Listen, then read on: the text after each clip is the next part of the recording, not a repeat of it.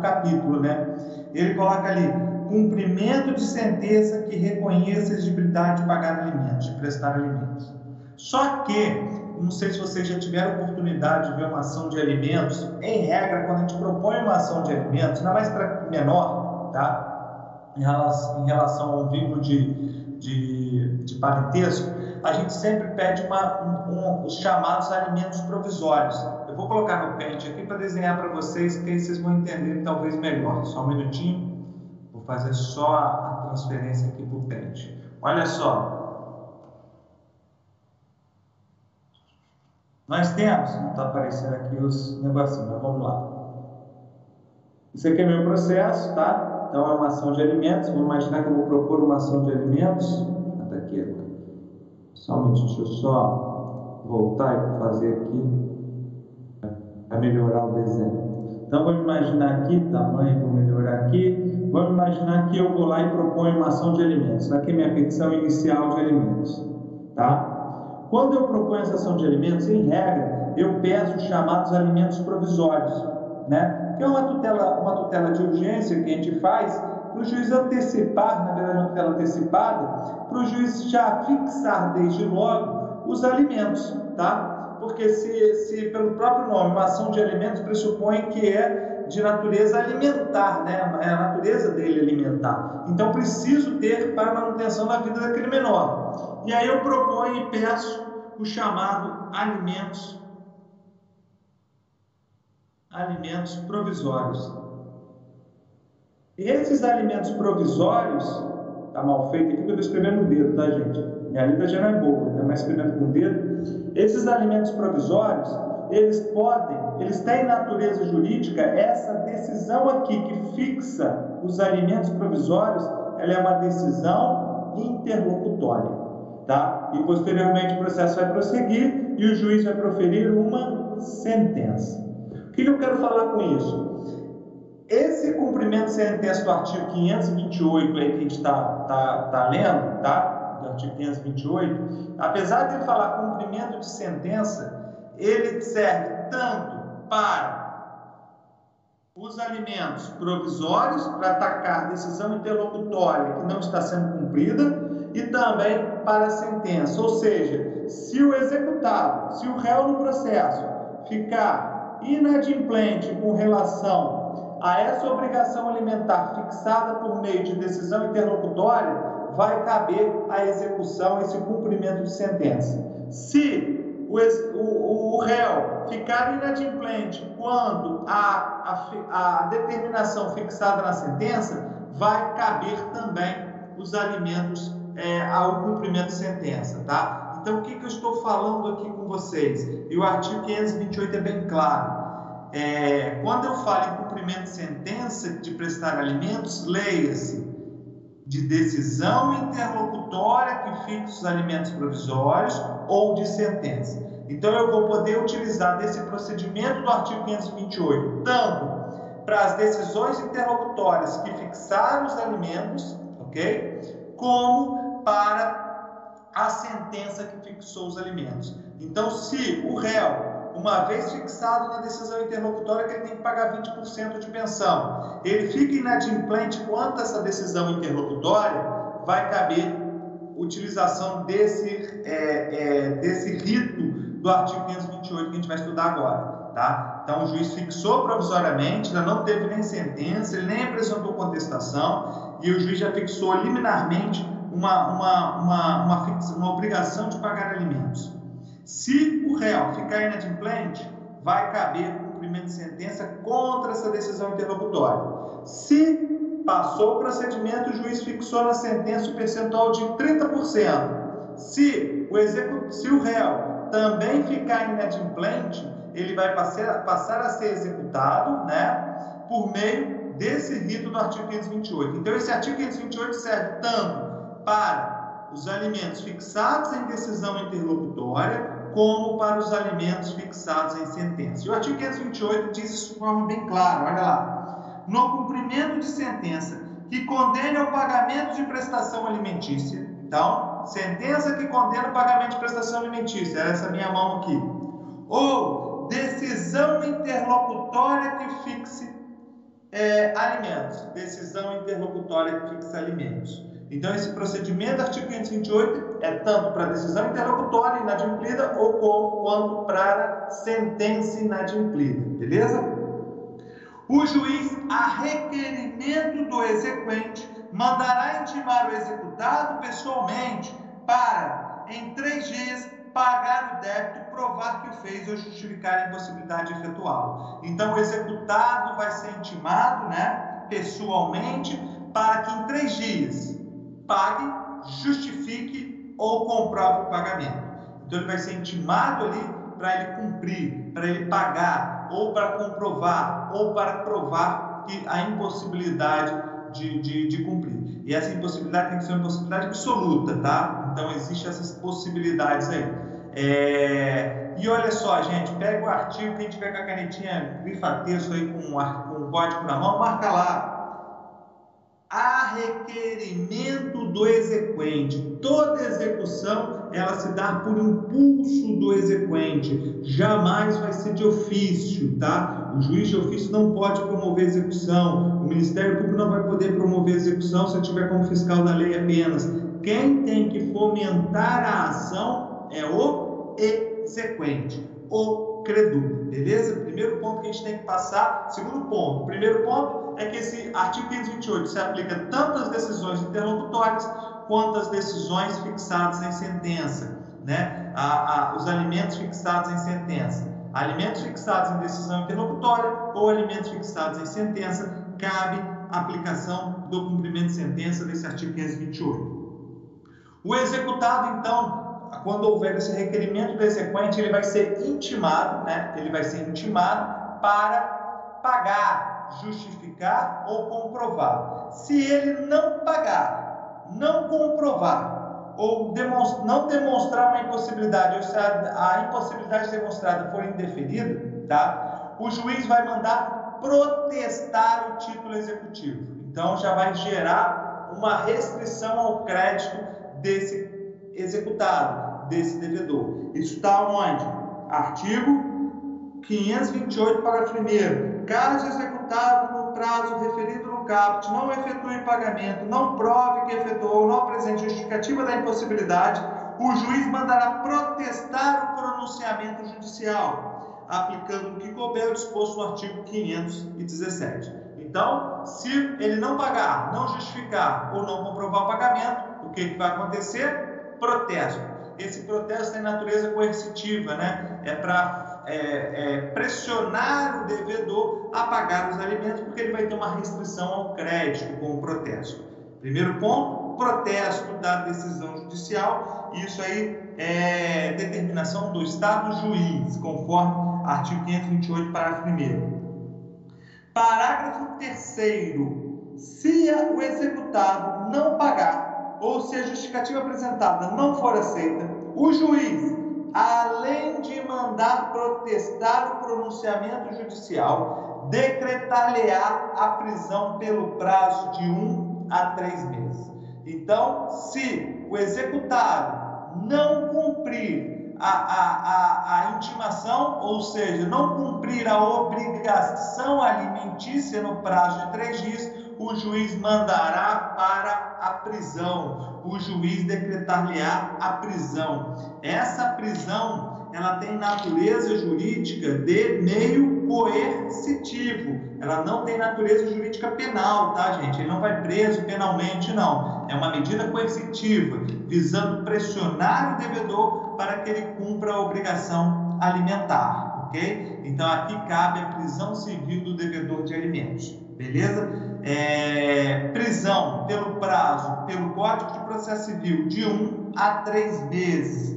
Então, de um a três meses, pelo Código de Processo Civil, é o prazo da prisão. A lei de alimentos, que agora, deixa eu ver, a lei de alimentos, que é a lei 5478, 5478, ela tem um prazo menor, de até 60 dias.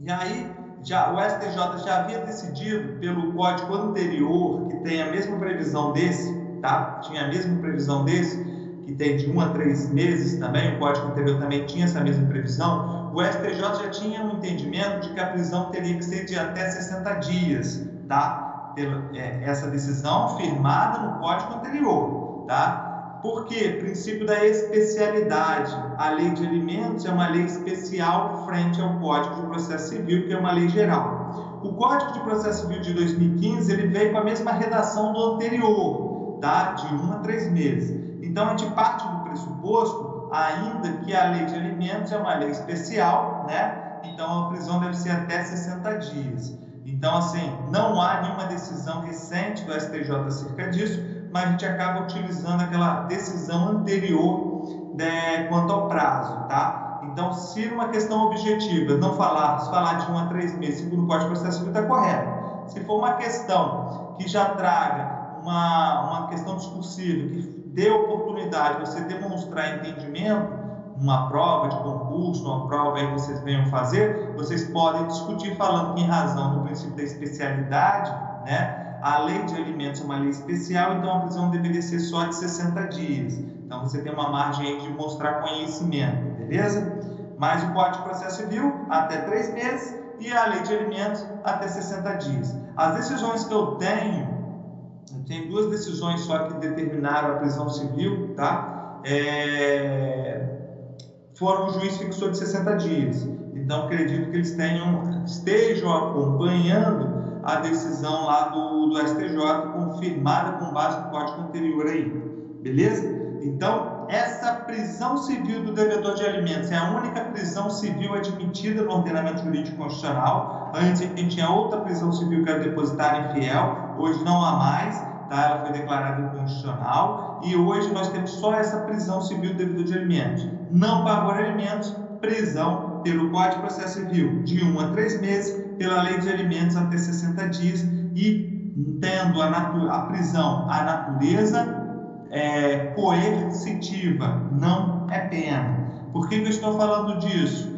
Se ele ficar preso os 60 ou os 90 dias aí que a lei traz, tá? E não cumprir a obrigação, não pagar, ele vai ser posto em liberdade, tá? A dívida vai continuar. A dívida não se extingue, não se extingue a dívida de alimentos em razão do cara cumprir, do executado cumprir o prazo de prisão. Eu tive um agora recente que o juiz fixou de 1 a 60 dias, ele ficou 60 dias preso e não pagou. E aí, agora vamos ter que partir para a penhora. Tá? A gente vai, eu vou falar disso mais à frente. Então não é porque ele fica preso prazo fixado na lei que ele vai ser posto em liberdade a posteriori, tá? E vai ser posto a liberdade a posteriori, só que ele ainda continua devedor a prisão não vai tirar, não vai adimplir a obrigação de alimentos. A obrigação de alimentos ainda vai continuar, beleza? Só que não vai ser cabível mais é, a prisão civil pelo mesmo débito alimentar. Então não vai caber mais a prisão civil pelo mesmo débito alimentar, porque perdeu-se a natureza coercitiva. Aquilo era para pressionar. O executado ficou de 60 dias preso. Se ele não pagou, aquela medida não teve efeito de pressionar ele. Então, a, a jurisprudência entende que não cabe a prisão civil tá? novamente pelo mesmo débito alimentar. Se ele tiver outro débito, cabe prisão, mas se ele não tiver outro débito, não vai ter é, a possibilidade de prisão civil, mas teremos que adotar outro meio executivo, que seria aqueles meios subrogatórios como a penhora. Beleza? Tranquilo, gente? Então, prisão civil do devedor de alimentos tem natureza coercitiva para pressionar o devedor em concurso de vontade para que ele cumpra a obrigação alimentar. Ela será, é, é, o regime da prisão será do regime fechado, só que ele fica separado dos outros presos, tá? Ele não fica em cela junto dos outros presos.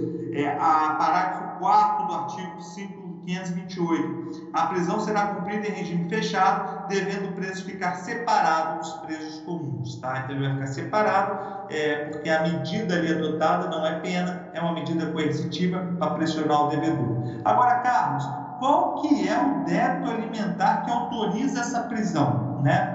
É, vamos imaginar que o ano passado todo o devedor ficou devendo e esse ano ele vem cumprindo as obrigações. Eu posso pedir a prisão civil dele, desses alimentos lá atrás, lá de 2019? Não, tá? Não pode.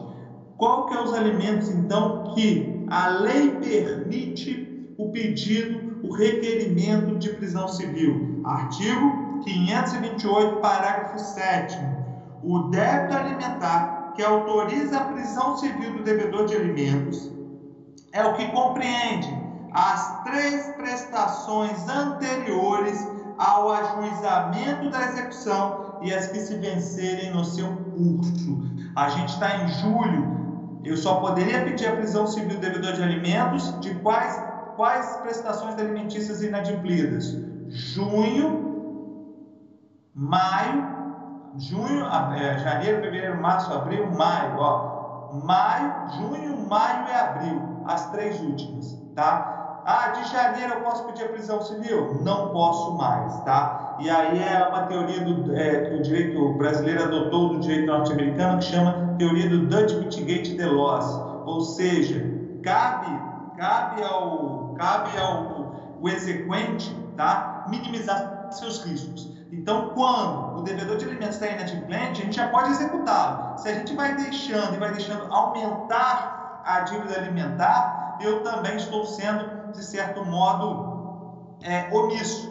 E aí a, a, a, o entendimento da lei, da, da, da lei é o quê? Ó, só pode as três últimas prestações anteriores ao juizamento da ação. Mas, Carlos, aquela lá do ano passado, o ano todo ele não pagou, ele não vai não posso cobrar ele, vai poder cobrar. Só que você não vai poder seguir o rito do artigo 528. Essa é a diferença, tá, gente? Não é que aquela dívida do ano passado, 2019 todo, 12 meses, que ele ficou inadimplente, tá? Se perdeu, não se perdeu. Você vai poder executar, só que você não vai poder executar pelo rito do artigo 528. Então, qual o rito que você vai ter que seguir?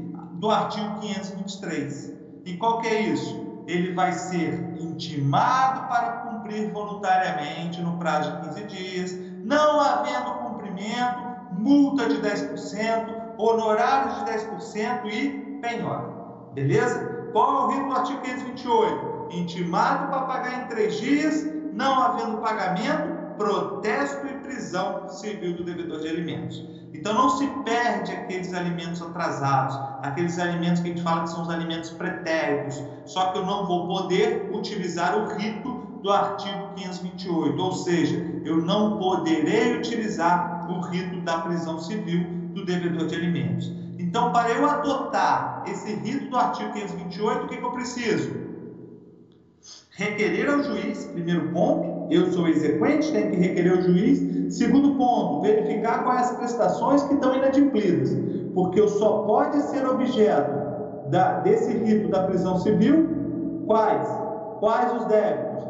Os três últimos anteriores, até os três últimos, tá? Até os três últimos anteriores à propositura, à distribuição dessa execução, tá? E os que se vencerem durante o curso da execução. O parágrafo 7 é bem claro: o débito alimentar que autoriza é o que compreende as três últimas prestações anteriores ao juizamento da execução. Tá? Então, fiquem de olho nisso. É...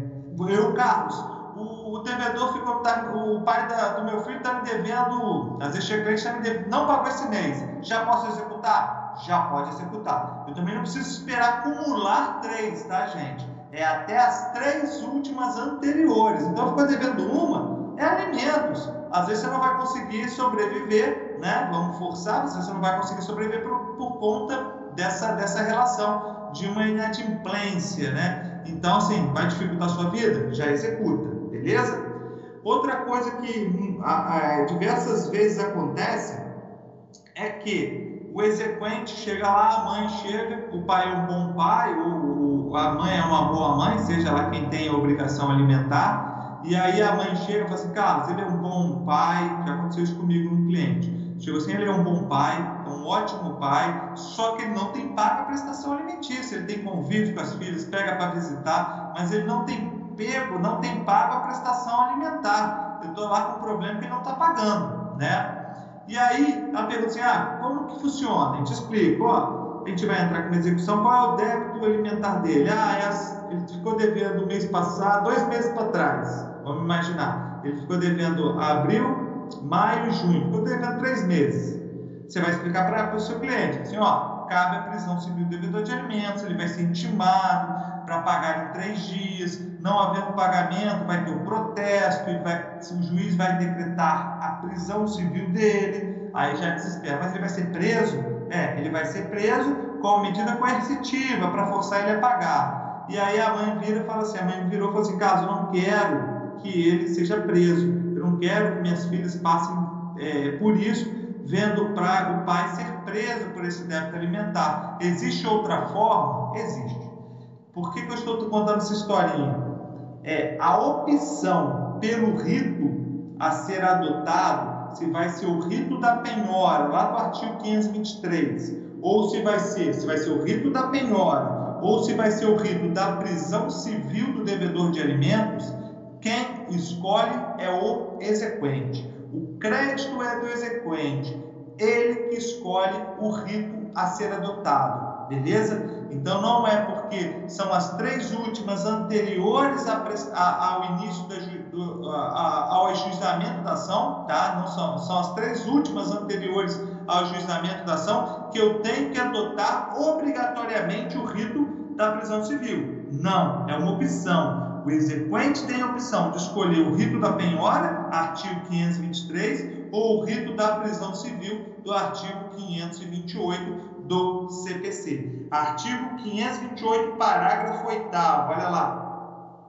O exequente pode optar em por promover o cumprimento da sentença ou da decisão, desde logo, nos termos do, do disposto neste livro, no título 2, no capítulo 3, capítulo 3 caso em que não será admissível a prisão do executado, recaindo a prisão, é, recaindo a penhora em dinheiro, a concessão de efeito suspensivo, aí vem outras coisas, tá? Então, gente, a opção por, pela escolha do rito é do exequente. É, há pouco tempo ligou uma, uma aluna nossa perguntando, ela fazendo estágio em defensoria, falou assim, Carlos, eu estou aqui com, com, com um problema de alimentos em que ele está devendo eu não lembro muito bem, mas vamos colocar. Ele está devendo lá outubro, novembro, dezembro, janeiro do, do janeiro, tá? E está devendo agora é, é, maio e junho. Maio e junho está devendo. Então ele tem lá débitos alimentares é, do ano passado, é, novembro, é, outubro, novembro, dezembro e janeiro, quatro meses pretéritos, e está devendo agora maio e junho. Eu queria entrar com execução, mas a defensora falou para unir tudo, para não ter muita confusão. O que, que eu faço? Se você tiver que fazer essa soma, qual o rito que você vai adotar? O rito da penhora, lá do artigo 523. Então, eu posso colocar tudo num rito só, o rito mais genérico, e o rito genérico é o da penhora do artigo 523. Poderia entrar com uma execução pedindo a prisão civil e outra? Poderia, tá? mas a defensora não quis fazer isso até para não gerar muita confusão, ela resolveu reunir tudo num rito só. E o rito que tem que ser adotado nesse caso, por ter alimentos pretéritos, que não são os três últimos anteriores ao ajuizamento da ação, é o rito da penhora. Então, quero que vocês fiquem bem claros na cabeça de vocês que prisão civil devedor de alimentos tem que ver qual é o débito alimentar. O que autoriza a prisão civil são sempre os três últimos anteriores ao ajuizamento da ação até os três últimos, não preciso acumular três, tá? E os que se vencerem no curso do processo, então aqueles que forem vencendo no curso do processo, ok? Se eu quiser adotar o rito da prisão, eu posso fazer. Se eu não quiser, eu posso optar pelo rito da penhora sem problema nenhum, tá? Tranquilo, gente? Sabendo que essa prisão civil é uma medida coercitiva. Show de bola? Tranquilo? É, se o devedor de alimentos for funcionário público ou empregado, esse desconto pode ser feito da pensão, pode ser feito no contra-cheque dele, sem problema, tá? O artigo 529 autoriza isso. E, e tem mais, gente. Se o, o, já tem um débito alimentar sendo descontado em folha de pagamento, tá? Mas por algum motivo um débito anterior ficou é, inadimplido. Vamos dizer que ele vinha pagando de forma autônoma, conseguiu um emprego e aí passou a ser oficial do empregador, que a gente faz isso, a gente pede para oficial o empregador e quem faz o pagamento direto é o empregador. Ele só desconta na folha de pagamento, ele desconta lá mil reais por mês de pensão e quem faz o pagamento é o empregador, não é mais uma obrigação do, é, do alimentante, tá? Vai ser o empregador dele que vai fazer esse depósito. E aí pode ter acontecido que agora está com, com, com carteira assinada, e está sendo descontado em folha direitinho, só que ele tem um débito alimentar lá atrás. É possível também eu pegar uma execução e pedir para o juiz, além de descontar a pensão que já vai das prestações vincendas, eu pedir para o juiz também descontar um percentual para que esse débito anterior que ele tinha seja adimplido, seja quitado. Então existe a possibilidade disso, tá? A lei traz essa possibilidade. O que ela diz é que eu não posso descontar mais de 50% do salário do executado, do, do, do, do alimentante, tá? Ah, é... Deixa eu só pegar o artigo aqui.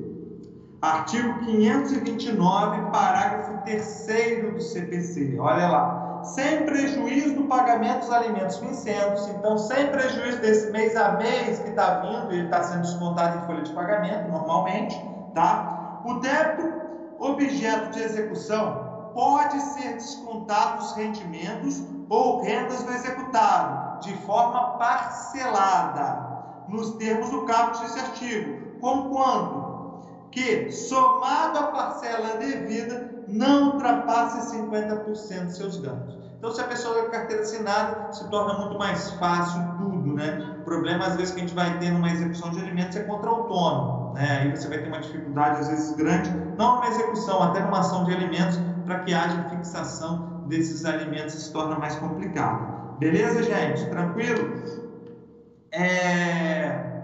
Quanto à execução de alimentos também, a gente fala de alimentos de menor, mas pode ser um alimento decorrente de um ato ilícito, né? Vamos imaginar uma ação de responsabilidade civil no qual a pessoa foi condenada a prestar alimentos, né? Eu estou com um caso agora de trabalho, eu acompanho, não, não faço trabalhista, mas a parte civil e processo civil a gente, a gente, a gente acompanha. E aí, uma grua, meu cliente contratou uma grua, né? Tem uma construtora, ele contratou uma grua, e a grua lá, o, condutor, sei lá, o que mexe na grua lá, ele vem com a grua e derrubou uma bitoneira em cima do pé de um funcionário. E o pé do cara, assim, é, ficou, teve uma, gerou uma incapacidade nele. Não perdeu o pé, mas gerou uma incapacidade. E a juíza fixou uma prestação alimentícia, tá? E aí ela exige agora um capital garantidor. Que é esse capital garantidor? É que aquela pensão alimentícia vitalícia seja paga. Isso é possível, tá? Olha só o que diz o artigo 533 do CPC. Quando a indenização por ato ilícito incluir prestação de alimentos, caberá ao executado, a requerimento do exequente, constituir capital, tá?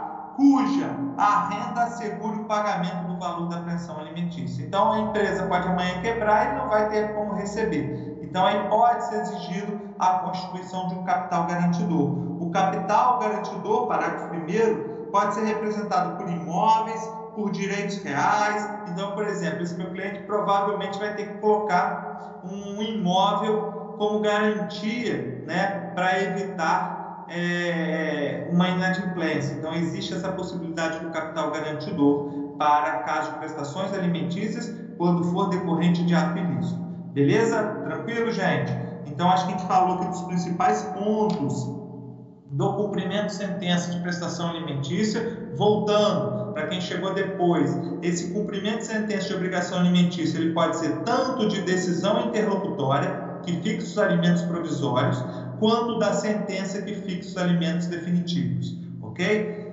Esse artigo 528 ele traz o, o rito da prisão civil do devedor de alimentos, que só pode ser requerido referente às três últimas prestações anteriores ao ajuizamento da ação e as que se vencerem no curso. Se o débito alimentar for pretérito, não for esses três últimos, tá? É possível a execução, mas ela vai ter que seguir o rito do artigo 523, que tem a possibilidade de penhora. A opção pelo rito 528 e 523 é do exequente. O exequente que vai determinar o rito, desde que atendido os três últimos débitos alimentares, beleza? A prisão civil é uma medida coercitiva, ela não é pena, é cumprida em regime fechado, separado dos demais presos. Se o devedor de alimentos preso fica lá os 60 ou 90 dias, tá? É, existe uma divergência quanto ao prazo. O Código de Processo Civil fala em três meses e a Lei de Alimentos fala em 60 dias. O STJ tinha um entendimento anterior dizendo que a Lei de Alimentos é lei especial, então deveria ser ela. Mas diante da mudança do Código, né, não, o STJ não enfrentou novamente essa questão.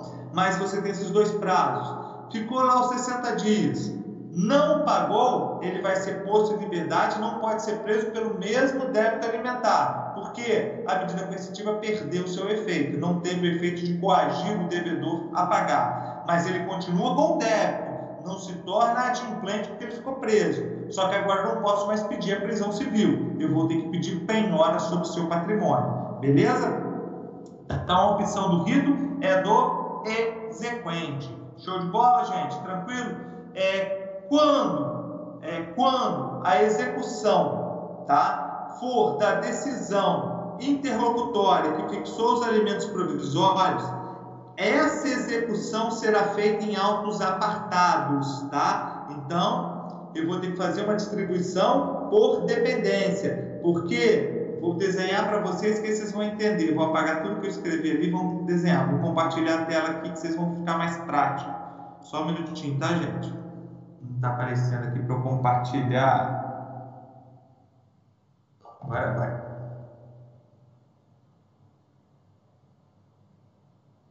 Vou apagar esse aqui para ficar mais simples. Montar a zona. Olha só. Tá preto? Tá.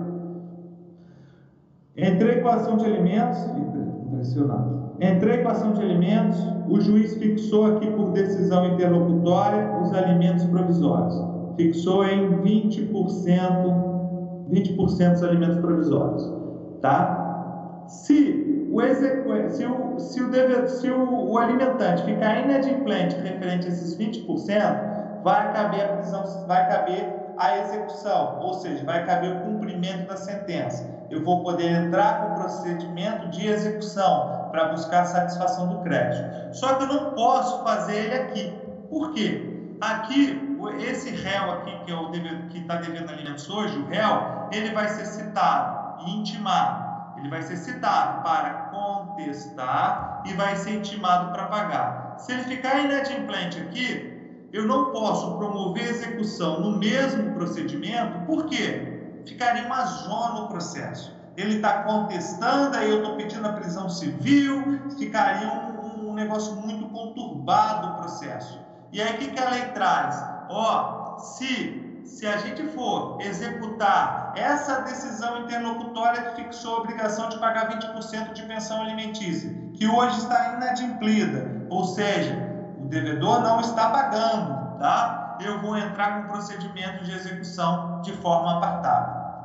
De igual forma, se eu tenho uma sentença, a gente já viu que a sentença de alimentos ela produz efeitos imediatos, né? O recurso de apelação interposto contra ela não tem o efeito de suspender a sentença. Se eu for executar provisoriamente a sentença, também terei que fazer em autos apartados. Por quê? Se eu interpus apelação contra essa sentença, o processo ele vai para o tribunal depois. Então não teria como eu executar no tribunal e o tribunal julgar minha, minha apelação, ficaria uma, uma bagunça o processo. Agora, quando transitar em julgada a sentença, aí a execução é feita nos próprios autos, tá? Então fiquem sempre atentos a isso. Se eu estiver executando uma, se eu estiver executando decisão interlocutória que fixou os alimentos ou uma sentença não transitada em julgado, a execução se fará em autos apartados. Se eu estiver executando uma sentença definitiva, ou seja, a sentença transitada em julgado, a execução é nos mesmos autos. Onde que está isso, gente? Só vocês pegarem aí. Deixa eu colocar aqui o um artigo para vocês. Artigo, cadê você? 500, 531 do CPC. O disposto deste capítulo aplica-se aos alimentos definitivos ou provisórios. A execução dos alimentos provisórios, bem como aqueles alimentos fixados em sentença ainda não transitado no julgado, se processam em autos apartados. O cumprimento definitivo da obrigação de prestar alimentos será processado nos mesmos autos. Então, artigo 520, 531, perdão, artigo 531 traz essa regrinha que eu desenhei para vocês aí, beleza? Decisão interlocutória que fixa os alimentos e a sentença não transitada em julgado, autos apartados se fará a execução. Sentença definitiva de alimentos, ou seja, uma sentença transitada em julgado, a execução se fará em autos, nos mesmos autos, beleza? Artigo 531 do CPC. Que, que nós temos que ver agora, gente? Vamos começar a execução de títulos executivos extrajudiciais. Tá? Ah, só uma coisa, é, tinha esquecido, coloquei na apostila para vocês.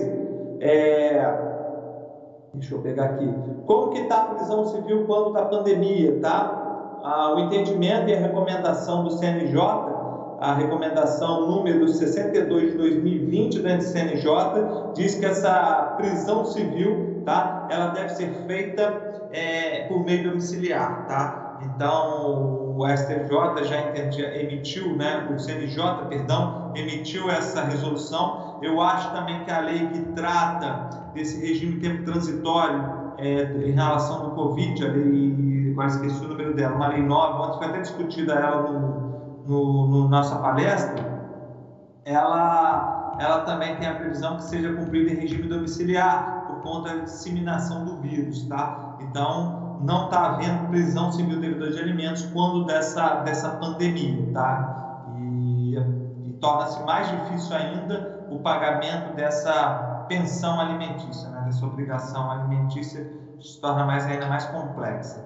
É, o que, que nós vamos ver agora? O processo autônomo de execução. Tá? O que, que nós vamos então? Não estamos falando mais em fase de cumprimento de sentença, porque isso ficou para trás lá no artigo 500 e pouco. Agora nós vamos falar do processo autônomo de execução. O que eu quero falar com isso?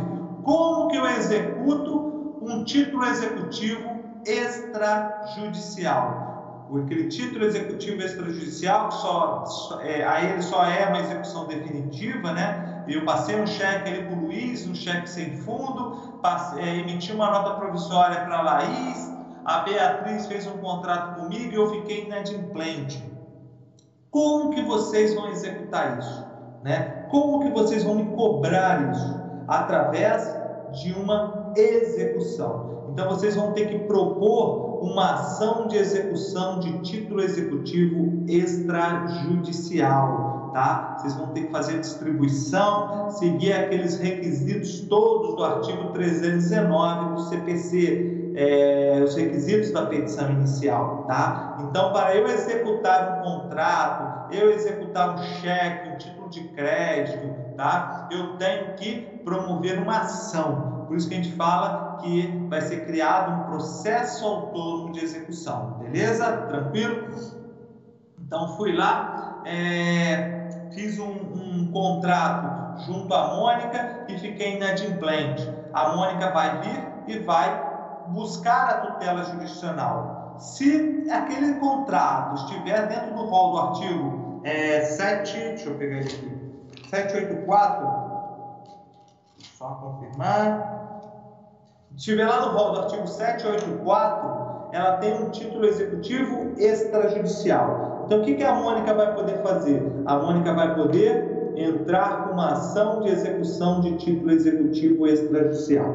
Tá? Se ela quiser, ela pode entrar com uma ação de conhecimento, no qual eu vou ser citado para contestar ou comparecer à audiência de conciliação e mediação. Se ela, diante da presença do título, quiser promover a tutela executiva, a gente vai ver que é muito mais rápido, tá? Ela já vai direto para satisfação, ok? Então essa é a diferença, sabendo que é sempre uma opção do, de quem é o credor. credor pode optar pelo processo de conhecimento, onde o juiz vai dizer que ele tem o direito e vai ser proferido um título executivo judicial ou ela, diante do documento que ela tem, que já é um título executivo extrajudicial, ela pode propor direto uma ação de execução de título executivo extrajudicial. Para tanto, ela vai ter que adotar os requisitos, atender os requisitos do artigo 319 e também os requisitos do artigo 798 do CPC. Tá? Além do 319, tem que ser adotado os requisitos do artigo 798. Ao propor execução, incumbe ao exequente, diz lá, instruir a petição com o título executivo extrajudicial, o demonstrativo do débito atualizado, e aí tem uma série de outros requisitos, mas os principais são esses dois, quais sejam, o título tem que estar lá, eu passei o cheque para o Luiz, eu passei a nota promissória, emiti uma nota promissória para a Laís, fiz um contrato com a Beatriz e com a Mônica e fiquei inadimplente. Ao promoverem a ação de execução de título executivo extrajudicial, vocês vão ter que juntar o título executivo extrajudicial. Juntar a memória de cálculo, mostrando como que está a evolução do meu débito, tá? Isso aí tem que ser demonstrado. Vocês já vão poder, na petição inicial, é, requerer a penhora que pretendem sobre o meu patrimônio. Artigo 798 inciso 2, deve indicar a espécie de execução, os nomes completos do exequente do executado, seu CNPJ e CPF, e os bens suscetíveis à penhora. Então você pode indicar isso desde logo. Deve indicar o CPF, o CNPJ, os nomes, que já requisito até da petição inicial, mas tem que, se você quiser, é, já indicar os bens suscetíveis à penhora. E aí, gente, fiz a, vocês foram lá, o Luiz foi, fez a distribuição da execução fiscal, da execução, perdão, fez a distribuição da execução, o juiz vai receber essa petição inicial, como qualquer processo, né? Recebe a petição inicial, se tiver algum defeito na petição inicial, ele vai pedir, vai requerer, o juiz não pede, né? Ele determina vai determinar a emenda à petição inicial para você emendar, mas como vocês são alunos bons, ele não vai mandar emendar nada, a petição de vocês está perfeita. E aí ele vai fazer o quê? O juiz vai fixar de plano honorários sucumbenciais no percentual de 10%, tá? Então, havendo a distribuição da petição inicial, ao despachar a petição inicial, o juiz já vai fixar os honorários no percentual de 10%. Professor, deixa eu ver aqui a pergunta, não tinha visto a pergunta aqui. O professor, se o executado for preso, os pais dele são obrigados. Não. Quem tem a obrigação de pagar os alimentos é quem está no título executivo. Tá? Então vamos dizer, se foi proposta ação de alimentos, então Ana, imagine só, você está propondo uma ação de alimentos contra mim. Tá? A gente tem um filho, você está propondo uma ação contra mim eu sou o réu. O juiz, em razão de uma relação de parentesco com a criança, o juiz vai fazer o quê? O juiz vai determinar a, uma fixação, vai determinar por decisão interlocutória de início dos alimentos provisórios ou na sentença, vai determinar minha obrigação alimentar. Qual é o percentual que eu tenho que pagar? Beleza? Então ele fixou lá, Carlos, você tem que pagar 20% de pensão para o seu filho. Beleza? Se eu ficar inadimplente, o título executivo, que é a decisão interlocutória, ou é a sentença, está só obrigando a quem? A mim. Então só eu posso responder por esse débito.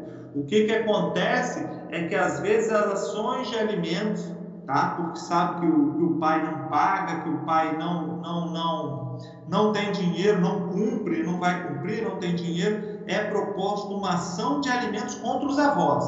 Então assim, para você cobrar dos avós, você tem que entrar com uma ação de alimento contra os avós, beleza? Porque até então eles podem ter até uma obrigação decorrente do vínculo de parentesco que a lei civil determina, o Código Civil determina.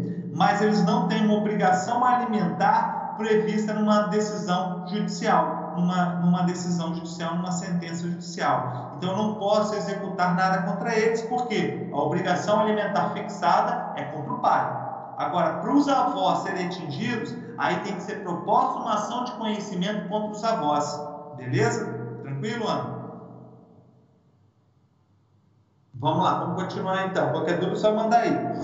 Sempre vamos ter que ver quem é o, o, o, o, o devedor no título executivo. Ele sempre vai ter que fazer isso, tá? Se lá no título executivo só for o pai, só ele pode ser executado. Então não posso cobrar dos avós nesse processo. Eu posso até entrar com uma ação, mas aí eu teria que entrar com uma ação de alimento contra os avós. Valeu? Então, passei o cheque sem fundo aí para o Ramsés. Ramsés recebeu meu cheque elástico, aquele cheque voador. Hoje há poucas pessoas sabem que é um cheque, mas passei o cheque. Ramsés recebeu, meu cheque não tem provisão de fundos, ele vai me executar. Quando ele propor a ação de execução de título executivo extrajudicial, o juiz vai receber a petição inicial e já vai fixar 10% de honorários sucumbenciais. Já é determinado por lei. Artigo. Duvido, vou fazer um monitório, muito melhor. É nada, a ação de execução é melhor, rapaz. Porque o que acontece? A ação monitória você só entra quando você perde a executibilidade do título. Se você não perdeu ainda, que aí eu agora não sei os prazos, tem um prazo de seis meses, tem uns prazos assim, você pode promover ação de execução logo. Tanto, Ramsés, se você propor ação monitória, eu vou ser citado para embargar a monitória. Tá? É, um, é um termo que usa lá, meu me defender na monitória. Só você depois. Não acha melhor eu te dar já a oportunidade de defender do que executar e esperar você embargar a execução? Não, Caralho, é a execução toda não? Não, não. Se você tem a executividade do título, a executibilidade, o título tem esse, esse, esse requisito, você já entra para a execução direta. Porque olha só, se eu entro para a execução direta, você vai ser, eu vou ser intimado para pagar em três dias. A gente vai falar disso agora. vou ser intimado para pagar em três, três dias. E querendo, eu posso pôr embargos em 15, tá? Eu tenho qualquer forma, eu vou ter defesa. Mas se eu, e mesmo que eu embargue, os atos executivos não são suspensos, porque os embargos de execução não possuem efeito suspensivo. Então, assim, eu posso até embargar, eu posso até requerer o efeito suspensivo que a gente vai estudar, mas em regra ele não tem efeito suspensivo, significa que o juiz já vai poder penhorar meus bens, tá? Como que acontece na ação monitória? Você vai propor porque o seu título não pode ser executado mais. Na verdade, a ação monitória é para isso o seu título executivo não pode ser executado mais porque ele perdeu a executibilidade, ele perdeu os requisitos daqueles títulos de crédito que vocês estudaram com a Tia Ariadne. Então ele perdeu um título que é ser executado. E aí vocês têm, existe uma ação que é a ação monitória para atribuir eficácia executiva ao título. Aí você propõe ação monitória, eu vou ser intimado para embargar no prazo de 15 dias então eu vou embargar no prazo de 15 dias. Eu não sou pago para pagar. Eu não, desculpa, eu não sou citado para pagar. Eu sou citado para embargar. Aí apresento minha defesa. O juiz, com base na minha defesa, ele vai proferir uma sentença. E qual é a sentença? Dar eficácia executiva ao título. Então a sentença só vai ser para isso. E a partir dessa sentença que atribui eficácia executiva, aí sim você vai iniciar a fase de buscar a satisfação do seu crédito. Então é muito melhor, se seu título ainda não perdeu a, a executibilidade, é você promover a ação de execução logo. É muito melhor, beleza? Na verdade, é, na verdade, a ação monitora é só para atribuir esse requisito que foi perdido no título executivo, beleza? Essa era uma dúvida que eu tinha, tá vendo? Oi? Essa era a dúvida que eu tinha, tá vendo? Ele já sanou a pânico. Isso aí. Eu vou, depois eu acho que eu tenho, eu tenho umas ações monitórias aqui, eu ver se eu entro ali para vocês verem como que funciona ela. É, na verdade, eu sou estou pelo réu, estou pelo executado. Vamos lá. Então, o juiz de plano fixa esses alimentos, esses alimentos. O juiz de plano fixa esses é, honorários comerciais de 10%, artigo 827. A gente vai ver lá no artigo 829 que recebeu a petição inicial, o juiz vai fixar de plano os, o, os honorários advocatícios no percentual de 10% e vai determinar a sua citação, a minha citação como executado. Eu vou ser intimado para quê? Pagar em três dias. Então eu vou ser citado, falei intimado, eu acho. Eu vou ser citado para pagar em três dias, tá? Citado para pagar em três dias. Artigo 829 o executado será citado para pagar a dívida no prazo de três dias, contados da citação. Então, eu fui citado para pagar em três dias. Se eu pagar no prazo de três dias, A lei me dá um prêmio. Qual é o prêmio que a lei dá? A lei dá um desconto nos honorários sucumbenciais fixados de plano pelo juiz. Qual que era o valor dos honorários? 10%. Se eu pagar no prazo de três dias, tá? O juiz, é, a lei traz uma redução a metade dos honorários. Então, na vez de pagar 10%, eu vou pagar somente 5%. Artigo 827, parágrafo 1. No caso de integrar o pagamento no prazo de três dias, o valor dos honorários advocatícios será reduzido à metade. Então, a, a doutrina chama isso de sanção premial. Olha, tem uma sanção porque já aumentou 10%. Mas se você pagar, a gente contribui aqui para fomentar o pagamento, reduz os honorários para 5%. Reduz os honorários. Não é a dívida e não é as custas, é os honorários do advogado. Por quê? O advogado propôs a ação, ele não vai ter trabalho mais nenhum, foi pago em três dias. Então, também acho compreensível essa, essa redução em 5% dos honorários, beleza? Então, é, uma, é um prêmio que a lei dá havendo pagamento em três dias. Beleza, gente? Tranquilo até aqui? Eu vou para um artigo lá na frente agora, porque eu estou fazendo uma sequência com vocês. Então, a ação foi proposta, o juiz fixou de planos honorários, tá? Vamos desenhar lá? Vamos desenhar que acho que fica mais fácil. O computador só está um pouquinho lerdo aqui, não sei por qual motivo, para compartilhar a tela, mas agora vai. Olha lá, vamos apagar essa, isso aqui tudo, vamos colocar de novo, zerrar. Vamos lá. É, propus ação de título executivo extrajudicial, eu estou com título de crédito, propus ação, a ação está toda ok, o juiz então vai fixar de plano honorários de 10% e vai determinar a citação. Beleza? Vai determinar a citação. O, o executado, aqui, o executado, então, citado, ele vai ser citado para pagar em três dias. Se ele pagar em três dias, esses honorários reduzem para 5%. Beleza? Tranquilo até aqui? Agora, gente, a lei traz uma opção que além de ser citado para pagar em três dias, ele querendo, ele pode embargar, se defender em 15 dias. Então vocês vão ver, eu vou mostrar o mandado de citação depois para vocês, que o mandado de citação traz essas duas informações. Ó, você está sendo citado para pagar em três dias e querendo, você pode embargar em 15 dias. Só que a lei trouxe uma possibilidade de um parcelamento legal. O que, que, é isso, gente? Eu vou contar uma historinha para vocês entenderem o que, que o legislador quis fazer. Eu, eu tenho, eu tenho, tinha, agora não estou mais, eu tenho algumas execuções é, de condomínio, tá? Então trabalhava, eu trabalho, mas hoje reduzi um pouco o trabalho para uma administradora de condomínio. E aí nessa administradora a gente propõe ações né, é, de execução de cota condominial, que é um título executivo judicial, extrajudicial, perdão. E aí a gente promove essa execução.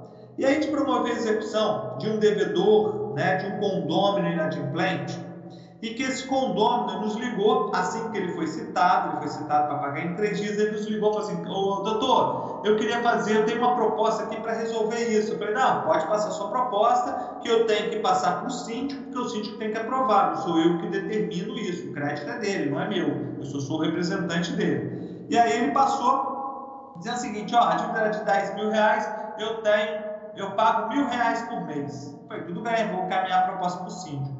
Liguei para o síndico e falei, ô síndico, é, o devedor lá, o executado, foi citado e ele tem uma proposta de pagar mil reais por mês. A gente faz um termo, ele assina, fica lá dentro do processo. Aí o síndico assim: não, não, só aceito receber à vista desse condomínio. Então, por uma questão pessoal, ele queria receber à vista. E aí eu liguei para o executado e falei, ó, oh, infelizmente o síndico não aceitou. Ele falou, então tudo bem.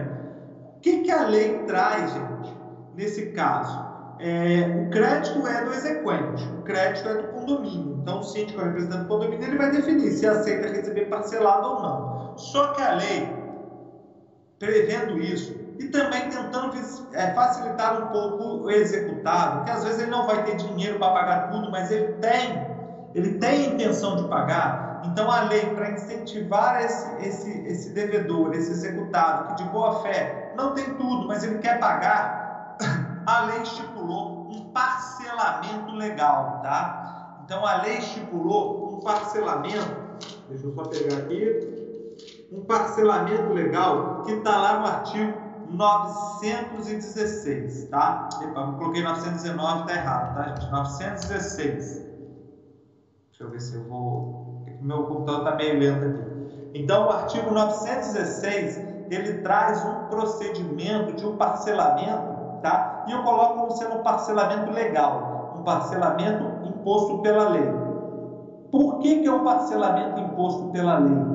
Porque se seguir os pressupostos que estão lá no artigo 916, caput, o exequente não pode se opor. E aí eu vou trazer, primeiro vou colocar os requisitos para vocês, depois vou explicar isso. Olha só, artigo 916. No prazo de embargos, ou seja, no prazo de 15 dias, tá? A contar da citação, o, o, o executado reconhecendo o crédito. Então, o executado tem que reconhecer o crédito. Exequente. Primeiro ponto, ele tem que reconhecer. Comprovando o depósito de 30%. Comprovando o depósito de 30% do valor executado, custas judiciais e honorários sucumbenciais. Então, ele tem que somar tudo e deposita 30%. Então, ele comprovando o depósito de 30% da dívida atualizada, honorários e custas, ele vai poder pedir o um parcelamento do restante em até seis parcelas. Vamos lá ler o artigo, né? No prazo de embargos, ou seja, no prazo de 15 dias, reconhecendo o crédito exequendo e comprovando o depósito de 30% do valor em execução, acrescido de custos e honorários de advogado, o executado poderá requerer que lhe seja permitido pagar o restante em até seis parcelas mensais, acrescidas de correção monetária e de juros de 1% ao mês. Então, o, o artigo 916 ele traz um parcelamento que visa facilitar o executado, mas tem que ser nesses moldes. Não é pedir o parcelamento e depois depositar. Quando eu peço, eu já tenho que comprovar o depósito de 30% do valor da dívida, honorários e custas judiciais. E o restante eu posso pedir o parcelamento em até seis parcelas, atualizadas monetariamente e com juros de mora de 1% ao mês. E o exequente, o credor, não pode se opor a isso, tá? Ele só vai poder se opor, tá? Ele só vai poder se opor, é, ir contra o requerimento de parcelamento, se não atendidos os requisitos do caput Olha o que diz o artigo 916, parágrafo 1. O exequente, que é o credor, será intimado para manifestar sobre preenchimento dos pressupostos do caput e o juiz decidirá o requerimento em cinco dias. Então, a única oposição que o credor, que o exequente pode fazer nesse caso é o quê? Ó, não foi atendido os requisitos do caput ele não depositou 30%, é, contando os honorários e as custas e daí por diante, tá? Então, nesse caso, o que, nesse caso concreto que eu estava falando para vocês, o que, que o executado fez? Ele adotou o artigo, desculpe, o artigo 916. Então, o credor, o executado, o devedor, foi lá, falou com o advogado dele, o advogado dele sabia desse artigo, foi lá, depositou 30% do valor da dívida e pediu parcelamento do restante em até seis parcelas. Quando isso aconteceu, eu liguei para o síndico e falei, ó, ele fez o parcelamento, tá, na forma de um, de um, de um parcelamento que a lei permite, eu disse, mas eu não autorizo isso. Eu disse, meu irmão, desculpa, assim, não, não tem o que você autorizar. Ele adotou os requisitos da lei e a lei permite ele fazer esse, esse parcelamento, beleza? Tranquilo, gente? É, o que, que pode acontecer nesse parcelamento, gente? Olha só, o executado pede o parcelamento, deposita os 30% e entra com a petição. Essa petição vai ter que ser juntada nos autos, essa petição vai ter que ir para o juiz, o juiz vai determinar a minha intimação, eu vou me manifestar, depois vai para o juiz decidir.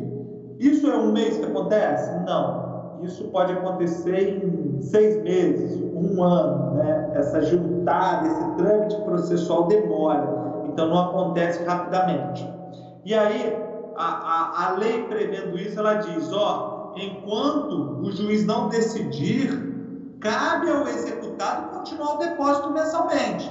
O executado foi lá, pediu depósito de 80% independentemente de decisão judicial, deferido ou indeferido, ele vai mensalmente depositando os valores. Então, o executado não fica esperando uma decisão judicial de deferimento. Ele automaticamente, ao requerer no mês subsequente, ele já tem que ir pagando, tá? Onde que está isso? Artigo 916, parágrafo 2 Enquanto não apreciado o requerimento, o executado terá de depositar as parcelas vincendas, facultando o exequente o seu levantamento. Beleza? Tranquilo? Deferida a proposta, o exequente levantará a quantia depositada e serão suspensos os atos executivos. Então, se o parcelamento for, for deferido, e se atendido os requisitos do caput, ele vai ser deferido, é, a, não haverá atos de execução mais. Não vai ter penhora, não vai ter mais nada, beleza? E o exequente vai poder começar a retirar o dinheiro que está depositado em juízo.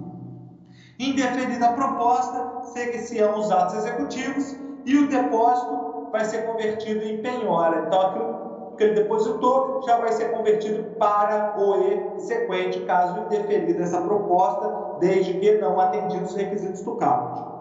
E aí, vamos dizer que o juiz deferiu o executado vem e fica inadimplente em alguma parcela. Então, vamos dizer que ele pediu parcelamento em seis parcelas e aí ele pagou só duas. Ficou inadimplente em quatro parcelas. Olha só o que a lei traz no caso de inadimplemento.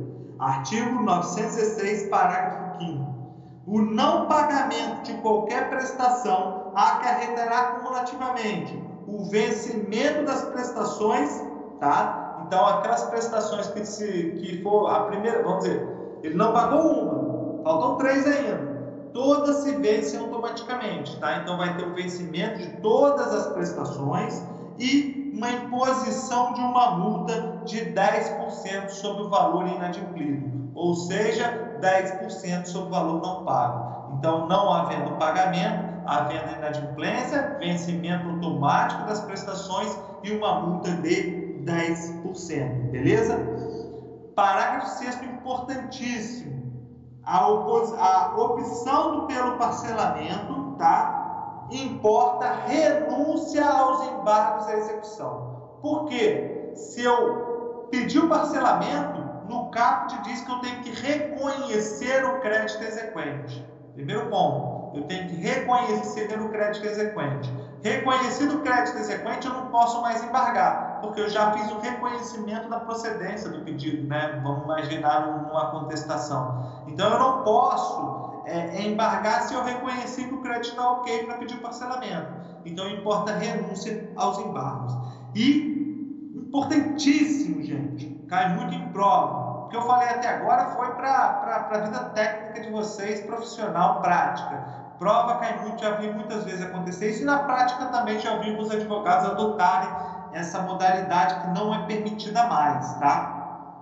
Artigo 916, parágrafo 7 O disposto neste artigo não se aplica ao cumprimento de sentença. Então, disposto aqui no artigo 916, esse parcelamento legal só pode ser utilizado no, no, no, na ação de execução de título executivo extrajudicial. Jamais pode ser utilizado no cumprimento de sentença. Existe uma vedação legal no artigo 916, parágrafo 7 do CPC. No cumprimento de sentença, quando eu sou intimado para cumprir voluntariamente, eu não posso requerer o parcelamento legal. Beleza? Tranquilo, gente? Tranquilo? Então, é, proíbe-se isso lá no cumprimento de sentença. Então, só é possível a utilização desse artigo 916 quando se tratar de é, execução de título executivo extrajudicial. Eu tenho um processo, é, se der tempo eu abro depois para vocês, é, em que a gente entrou com uma execução e aí, o, vamos dizer, uma execução era de 30, 38 mil reais, tá? Mas aproximadamente, acho que era isso. E aí o, exec, o executado, ao ser citado para pagar em três dias, ele requereu o parcelamento, na forma do artigo 916. Só que, olha só o que ele fez. Ele entendia que o valor estava em excesso e que, na verdade, o crédito para ele, o crédito devido dele, né, o débito dele, seria de 35 mil. E aí ele fez todo o procedimento do artigo 916 com base em 35 mil. Está certo? Não está certo. Para você exercer esse direito que a lei dá do parcelamento legal, tem que reconhecer o crédito exequente. E além disso, ele foi e esqueceu das custas judiciais.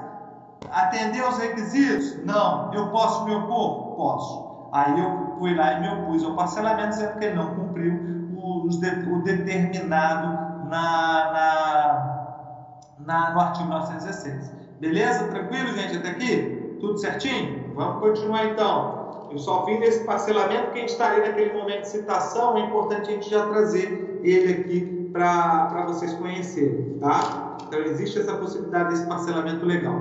Então vamos lá. Propus minha ação de execução de título executivo extrajudicial. O juiz, na forma do artigo 827, ele recebe a execução e ele determina de plano a fixação dos honorários né, em 10% e determina a citação do executado para pagar em três dias e querendo opor embargos no prazo de 15 dias. É, o executado, então, ele vai ser citado para pagar em três dias, querendo opor embargos no prazo de 15 dias. Agora, a gente pode acontecer, gente, é, a execução, ela, o mandado de execução, em regra, tá? ele deve ser cumprido por oficial de justiça. Tá? Isso está lá no artigo 829, parágrafo 1 olha lá. O mandado de citação constarão também a ordem de penhora e avaliação a serem cumpridas pelo oficial de justiça. Então, o mandado já é cumprido por oficial de justiça.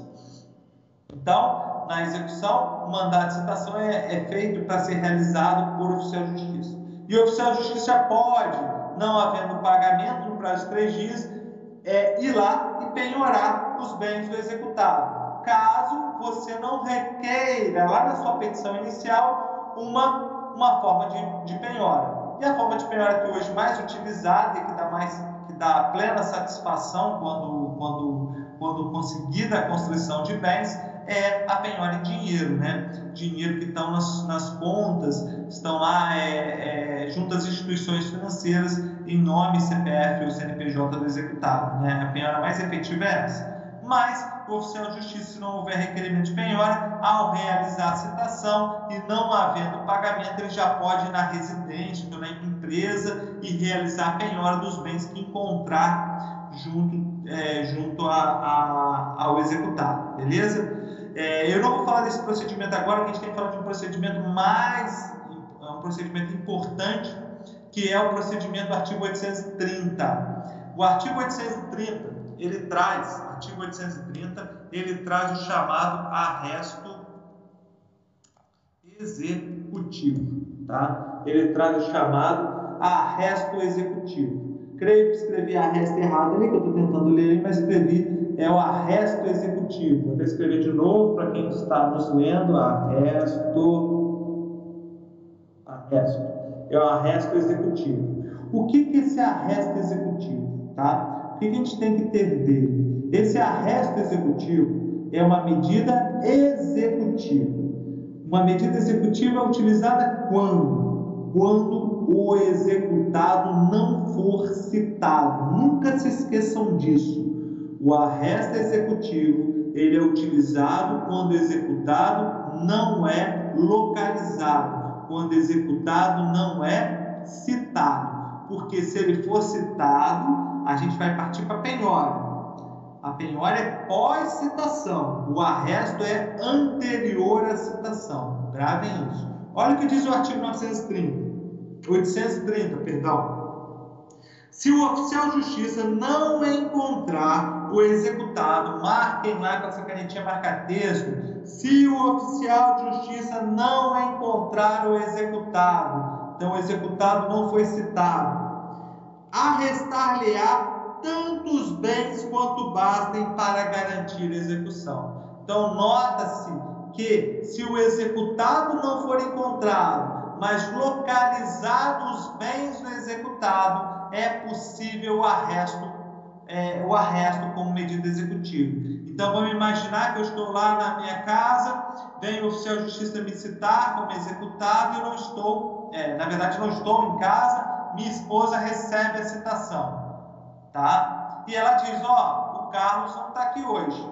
E aí a citação não foi efetivada, mas ele já encontrou meus bens. O oficial de justiça pode fazer o arresto, tá? Só que é uma medida às vezes sem muita eficácia, porque a gente vai ver as restrições à, à responsabilidade patrimonial, que é a impenhorabilidade, né? E aí você tem, por exemplo, pessoa física na sua casa, é, em regra você tem os bens de família, você tem uma regra de impenhorabilidade sobre os bens que, estão, que guarnecem a casa. Então essa a efetividade às vezes e a realização desse arresto ela fica comprometida. O que, que o STJ decidiu já há bastante tempo, acho que creio em 2010, e nos permite ali uma, uma posição bem, bem vantajosa como exequentes. Ela permite o arresto online. O que, que seria então, como seria a efetividade desse arresto online? Eu proponho ação de execução e já faço um requerimento dizendo o seguinte: ó, caso o executado não seja citado vem requerer o arresto online. Eu acho que eu tenho até uma petição que eu fiz isso, deixa eu ver se eu encontro ela, é, mas não foi na petição inicial. Eu coloco na petição inicial, mas eu fiz uma petição posteriormente porque o juiz, o réu, o executado, perdão, o executado não havia sido citado e aí eu fiz o pedido de arresto online. Deixa eu ver se, se é essa aqui. Eu estou pegando aqui, gente. É, essa aqui. É, vou colocar para vocês. Então, olha só o que aconteceu nesse caso concreto. O executado, é, o oficial de justiça foi citar o executado e restou infrutífera a citação, ou seja, não localizou o executado. O mandato foi devolvido e o juiz abriu vista, né, me intimou para me manifestar sobre o R negativo. E eu vim requerendo o que? O arresto online que hoje é permitido. Eu vou compartilhar a petição com vocês só para vocês verem, tá? Depois eu vou mostrar uma decisão sobre isso, tá? Isso aqui é um processo, tá? É um condomínio pela Roma, devidamente qualificado, tá? Diante da certidão de folha 67, que é a certidão negativa da, de citação, aí vem, ó, diante da, infrutífera citação, torna-se flagrante a escusa do executado, tornando-se imperioso tá? É, requerer o arresto sobre os ativos financeiros em nome do executado, existentes instituições financeiras por meio do sistema Passenjude, consoante permissivo no artigo 830 do CPC. Aí eu venho até mostrando para o juiz essa possibilidade. O pedido reto encontra respaldo na jurisprudência pacífica do egrégio Tribunal de Justiça. Aí vem, ó, penhora online é uma espécie de arresto executivo eletrônico, sendo permitida sua utilização quando não encontrado o devedor, a fim de garantir a execução do crédito que é devido pelo exequente. Considerando que os executados não foram encontrados, não foram encontrados, frustrando a citação, impõe-se o arresto de seus bens, sendo certo que nada opta que se proceda por meio do, do sistema online, né? É, pode falar. Mas para chegar a esse ponto eu tenho que ter algum, algumas tentativas de, de citação frustradas, né? Não, não. Primeira tentativa. De justiça, não, não. não. Primeira, primeira eu já posso pedir a, a, online já. Primeira tentativa, o, o, Ramsés, primeira tentativa, vendo, vindo infrutífero, a gente já pode pedir a penhora. Por que qual que é a penhora não, perdão, o arresto online. Por que, que essa medida existe? Como diz a jurisprudência, a fim de garantir a execução. E na prática, gente, quando a gente consegue essa, esse arresto online, o devedor aparece, tá? Então a gente acaba dando efetividade à execução se a gente conseguir, claro, bloquear o valor que está na conta dele. Na verdade, o valor não vai ser penhorado, ele vai ser arrestado, ele vai ficar bloqueado. e você ainda vai ter que tentar a citação dele. Isso não tira a possibilidade, a, a necessidade de buscar a citação, mas eu já tenho a garantia do juízo. Então, nesse caso aqui, a gente, diante da citação negativa, a gente pediu o arresto. E a gente vem mostrando para o juiz, colocando até desentendimento do entendimento né, do Alexandre Câmara sobre isso, e, e daí por diante. A gente vem, ó, o deferimento do arresto online por sistema, do sistema Bacenjude, olha aqui, o, o Ramsés, a renovação da citação, então estou pedindo a renovação da citação e pedindo até para o juiz observar a forma de, de, de citação, né? O oficial de justiça atendendo também aquela, aquela citação por hora certa, estou prevenindo isso ele, porque o, o devedor estava se excusando de receber, tá? Então, isso é uma forma de garantir a execução e dar efetividade à execução, porque se você conseguir arrestar, o devedor vai aparecer com certeza, tá? Nesse pedido, eu não sei se foi nesse processo, e aí você vê a confusão, a confusão de, de, de, entendimento quando não se estuda, tá? E aí é uma crítica que eu faço foi o que aconteceu nesse processo. Eu pedi o arresto diante da infrutífera citação e o juiz interferiu dizendo que essa medida só podia ser possível se ele fosse citado. Olha a confusão de instituto. A citação, a penhora que depende da citação. O arresto independe da citação. É isso que eu quero que vocês tenham em mente. Então, se o executado, o oficial de justiça vai lá citar o executado e resta infrutífera a citação, é possível arresto. Artigo 830 é bem claro. Se o, se o oficial de justiça não encontrar o executado, arrestar-lhe as bens. Então, esse instituto do arresto só é utilizado quando o executado não for citado. Se o executado for citado, ele vai ter três dias para pagar. Se ele não pagar, penhora. É o institutos totalmente diferenciados. Beleza? Estão observando isso? Pode falar. Cara, desculpa te atrapalhar de novo. Eu não sei como é que está a sua programação, quanto conteúdo a gente ainda tem a ver até a avaliação. Mas se for possível, cara, é uma dúvida minha, eu acredito que seja da grande, da, da, maioria dos companheiros de sala também. Sim. Trazer alguns modelos de como eu faço para um auto passar, é, igual você falou ali, é, dependendo da situação, vai ter que fazer em apartado. Como que eu faço isso? Um modelo de petição para isso, um modelo de petição para essa situação online. Porque assim, a gente tem a teoria muito boa, mas a gente, pelo menos eu, queria ver na prática como isso funciona. Pô, aí tu vai fazendo a petição desse jeito aqui, que aí ele vai passar, vai ser frutífero o teu pedido. Se for possível, eu não sei como é que está todo é, assim, é, Não, não, é assim, a nossa matéria está um pouco, assim, duas, a gente, a próxima aula é a última. A gente vai estar tá, vai tá no limite certinho. Mas assim, o que, que a gente pode fazer? Por isso que eu estou tentando fazer essas petições para vocês verem. E a gente pode marcar uma aula extra só para eu entrar em processo. Aí eu separo alguns processos a gente vai vendo, tá? Eu vou, hoje ainda, eu ainda vou, vou, vou tentar mostrar aqui agora, daqui a pouquinho para vocês, alguns processos, mandar de citação, eu tenho tentado feito isso, por isso que eu tenho compartilhado a tela com vocês aqui, para vocês verificarem. Mas essa questão da citação, do arresto, o, o Ramsés, é quando voltar negativo. O AR, deixa eu entrar nesse processo aqui para vocês tentarem, se foi esse aqui que o juiz interferiu. Espera aí, tá? Dá um minutinho que eu estou falando aqui e vou, vou tentar acessar o processo. Vou até compartilhar a tela com vocês, para vocês acompanharem comigo aqui. Tá? Eu vou entrar no sistema eletrônico aqui do tribunal, estou no site do Tribunal de Justiça, acessei o processo eletrônico, tá? É, eles vão me pedir a minha, minha senha e o token, né? Eu tenho que estar com o token conectado, aí eu coloco minha senha e eu entro aqui no processo eletrônico. Esse é o espaço do Tribunal de Justiça em que eu tenho acesso, tá? E aqui, minha tela está meio ruim, não sei por que, que isso acontece, mas aconteceu. Eu vou mexendo aqui às vezes para vocês verem e a minha tela depois as janelas não abrem direito. Essa aqui é a lista de intimações e citações eletrônicas. É, toda intimação que eu receber eletronicamente vai estar aqui. Tá vendo? Aqui são intimações que eu recebi. Eu não estou conseguindo baixar porque por aqui eu não consigo abri-las.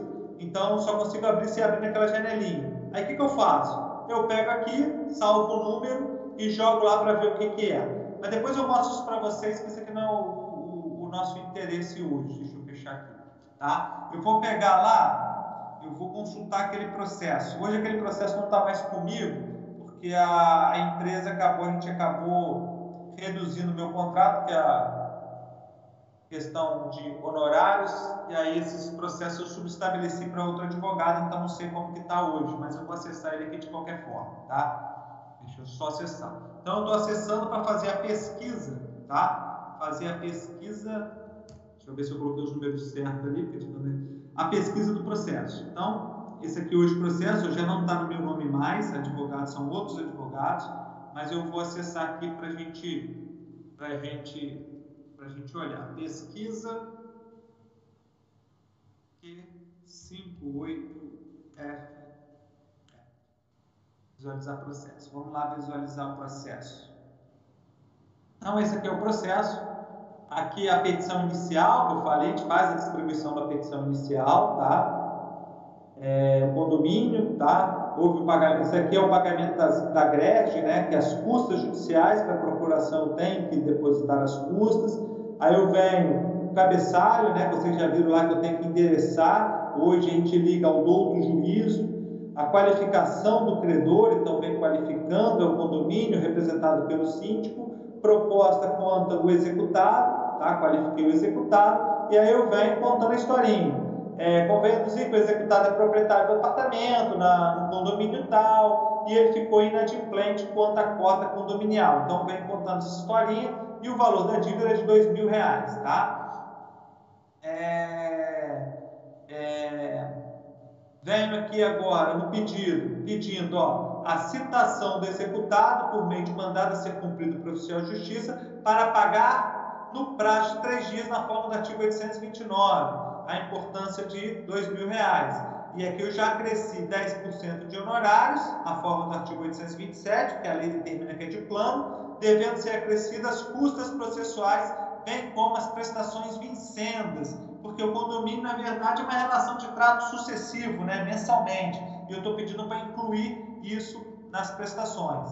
Aí já coloca aqui, item B, no caso de não encontrado executado ou qualquer ou em qualquer destes tente frustrar a execução, seja realizado a resta online dos ativos financeiros existentes em seu nome. Então, eu já fiz isso até na petição inicial, tá? Caso não realizado o pagamento, eu estou pedindo também já o que? Estou indicando a construção em dinheiro é, por meio do sistema sem juros. Então, eu já estou utilizando a forma daquele artigo 789, eu já estou pedindo a, a, a penhora sobre os ativos financeiros também, caso haja inadimplência, beleza? Então eu tento fazer o máximo já, já arrumado para facilitar o, o, o, atendimento. Aí vem a decisão judicial, tá? É, sítio executado, olha lá, sítio executado para pagamento em três dias, na forma do artigo 827, fixo honorário de 10%, que serão reduzidos para 5 no caso de pagamento. Igual a gente viu. Não encontrado executado, o oficial de justiça deverá proceder ao arresto dos valores do crédito no prazo de 10 dias. E ali você já tem a citação. É, o executado poderá embargar a execução, tá? nas hipóteses do artigo 915, ciente que poderá requerer o um parcelamento no prazo de embargos. Então, a lei já, ele já traz o juiz aqui, já colocou um despacho padrão para quê? Dando todas as informações, beleza? Vamos ver o mandato de citação. Ó, o mandato de citação. Epa, desculpa. Mandato de citação, cadê você? Está aqui. Mandato de citação. Olha só como que é o mandato de citação numa execução.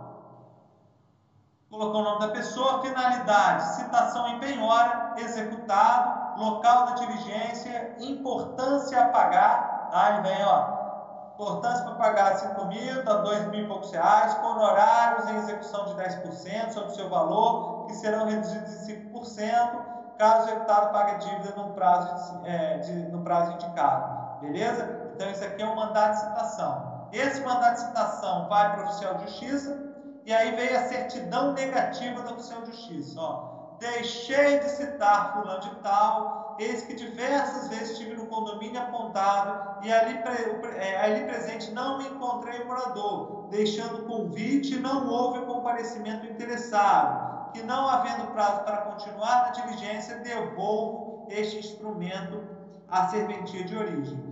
Então, aqui da certidão que ele deixou de citar. Esse deixar de citar significa que foi infrutífera a citação. Aí o juiz saiu um ato ordinatório, tá? o cartório produziu, ao interessado, que é o exequente, para se manifestar sobre a certidão do oficial de justiça. Aí nós juntamos aquela petição, pedindo, diante da infrutífera citação, a gente vem requerer o arresto online sobre os ativos financeiros, aquela petição que a gente já leu, tá? Aí vem a conclusão do juiz, vamos ver qual foi a decisão do juiz nesse processo. E olha só, é esse caso mesmo. Olha só, indefira o requerimento de arresto das contas do réu, o qual sequer foi citado, e não aprova os autos que ele se esquiva de ser citado. O artigo 830, a gente vai lá no artigo 830, ele fala sobre isso, gente. Ele fala sobre escusa em, em, em receber, né? Olha só o que, que ele fala. Ele fala, artigo 830, se o oficial de justiça não encontrar arrestar-lhe os bens. Então essa decisão está totalmente desconectada com o que diz a lei, o que diz o Código de Processo Civil. E o juiz deferiu aqui esse pedido. Caberia agravo de instrumento? Caberia. É...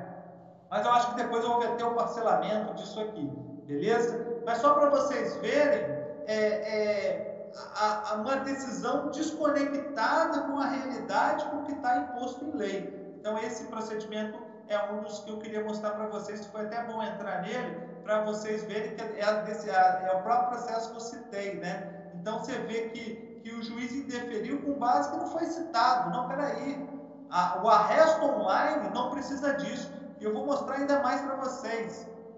Uma decisão que eu achei ontem, tá? É, deixa eu pegar ela aqui. Essa aqui, ó. Mariana Fux. Olha só de quando é a decisão. Julgamento foi no dia 17 de 6 de 2020. O que, que aconteceu aqui? O banco entrou com uma ação, tá? em razão de um contrato bancário que foi inadimplido, que é um título executivo extrajudicial, e o banco tinha os endereços que o, o, que o, que o devedor e o fiador colocaram lá no contrato.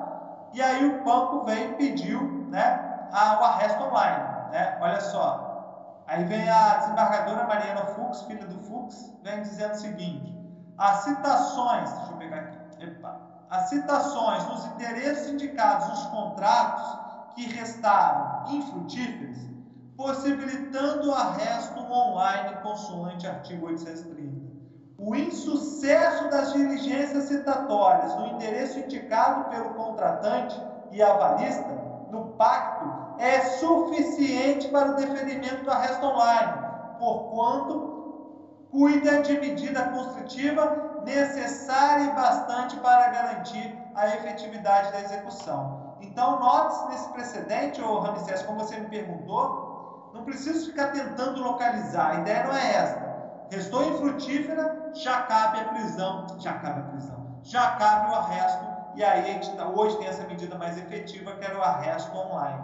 Beleza? Tranquilo? Semestre que vem, ô Ana, vocês vão começar o, o processo civil, né? Lá no NPJ do professor João. Então vocês vão ter mais essa visualização aqui. Mas eu vou tentar compartilhar com vocês o máximo que eu posso por esse instrumento aqui. Beleza?